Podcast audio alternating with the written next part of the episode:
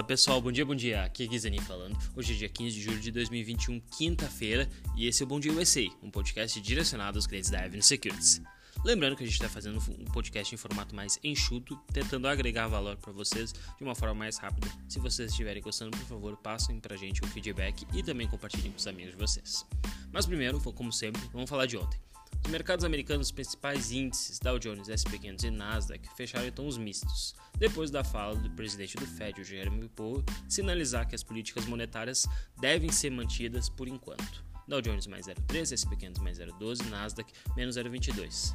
Nos destaques positivos dos setores, a gente teve tecnologia o XLK subindo mais 0,74, liderado pela Apple, cujas ações subiram mais de 2%, após a companhia reportar que pretende aumentar 20% a sua produção de iPhones, segundo um levantamento da Bloomberg.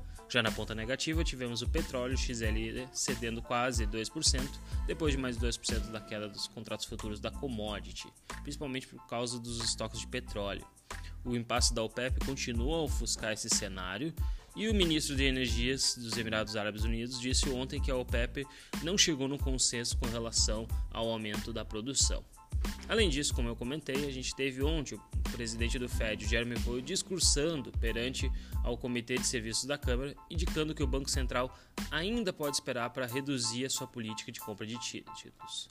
Mesmo com o aumento recente da inflação, os preços do consumidor 1% acima das expectativas dos analistas, o Powell acredita que essa inflação ainda está consistente com o previsto pelo Fed, enfatizando que esse cenário é temporário.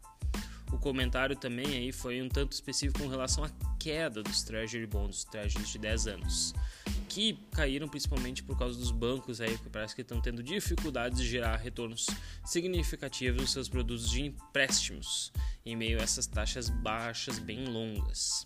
E por isso que a gente viu ontem o mercado dar uma arrefecida de forma geral, mas pelo menos é, o presidente do Fed conseguiu acalmar de meio de dias bem negativos.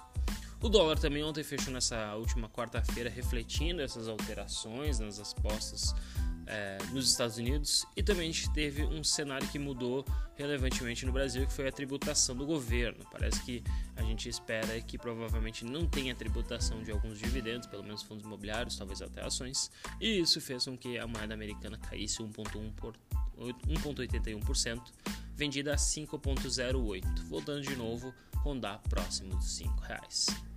Para hoje, o que a gente tem?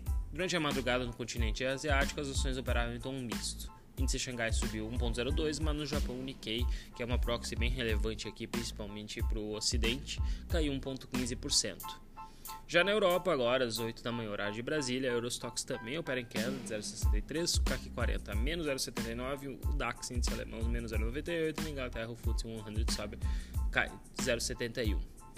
Refletindo esse mesmo cenário negativo da Europa estão os futuros americanos. Nasdaq menos 0,28, SP 500 menos 0,29 e o Dow Jones menos 0,48. Na agenda, hoje a gente tem pedidos de seguro-desemprego da semana, que deve ser reportado agora às 9h30 da manhã. Além disso, os economistas esperam que a gente tenha pedidos de aproximadamente 360 mil esperados Uh, o último foi 373, então espero que tenha uma redução e vamos ver se vai ser muito longe das expectativas ou não. Obviamente a gente também tem que lembrar que a gente está em temporada de balanços e temos balanços relevantes hoje com TSMC, que é a Taiwan Semiconductors, que é a maior empresa de Taiwan, uh, a United Health, que é relevante, Morgan Stanley e US Bank continuam com a divulgação dos seus resultados, principalmente nos bancos. Falando de bancos, vamos falar dos resultados de ontem. As ações do Bank of America, BAC, caíram 2,5% após a divulgação dos seus resultados. Eles apresentaram um ganho trimestral de 1,03 por ação, ou 9,2 bilhões, incluindo créditos para provisões e ajustes fiscais recorrentes. Embora esse valor fosse maior que o consenso, a estimativa de 77 centavos, a empresa relatou principalmente receitas abaixo das previsões e despesas mais altas do que o esperado. Seguindo a linha dos bancões, o Citigroup registrou uma queda na receita da sua negociação de renda fixa nesse último trimestre e por isso que as suas ações encerraram dias estável. As operações de renda fixa geraram 3,2 bilhões, abaixo da estimativa de 3,66, mas o declínio de comércio de títulos já até era esperado e foi compensado principalmente com resultados bons no segmento de ações e no banco de investimento, no IB. O Citi encerrou o semestre com lucro por ação de 2,85, a receita somou 17,4 bilhões, acima das estimativas do consenso. Já as ações do Wells Fargo, código WFC, tiveram alta de quase 4%, após apresentar um crescimento de 10% no ano contra ano de receita, totalizando 20,2 bilhões, e um lucro por ação de 1,38, acima da estimativa dos analistas. Assim como os outros bancos, eles reduziram suas provisões, né, suas reservas que foram criadas durante a crise, e o que resultou principalmente num benefício contábil de 1,2 bilhão. Também tivemos a gestora BlackRock, ontem foi um dia bem cheio, código BLRK, que reportou um lucro de 10,03 por ação, é, superando as estimativas de 57 centavos. Seus ativos sob gestão atingiram um patamar recorde de 9,49 trilhões e, apesar dos números, as suas ações caíram 3%, mostrando que o mercado não gostou tanto. Por último, mas não menos importante, tivemos a Delta Airlines, código DAL, principalmente uma empresa aérea que a gente sabe muito bem que está intrinsecamente ligada à reabertura da economia. E eles bateram as estimativas que totalizaram 7,1 bilhões, mas eles relataram um prejuízo por ação de 1,07 menor do que esperado, obviamente, por isso que é, as ações até andaram bem ontem, mas ainda assim é um prejuízo.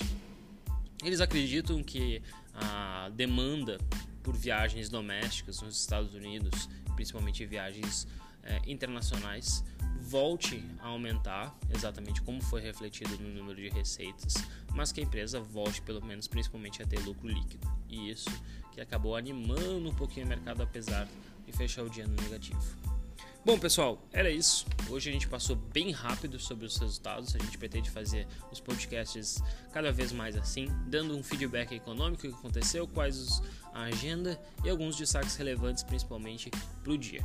Mas os nossos podcasts vão ser bem curtos. Por favor, passem o feedback para nós se vocês estão gostando, preferem assim. E qualquer dúvida, ficamos à disposição. O meu Instagram é gui_zarin me segue lá nas redes sociais. Lembrando que tem o nosso warm-up Avenue hoje às 9h30 da manhã. Um abraço, bom dia.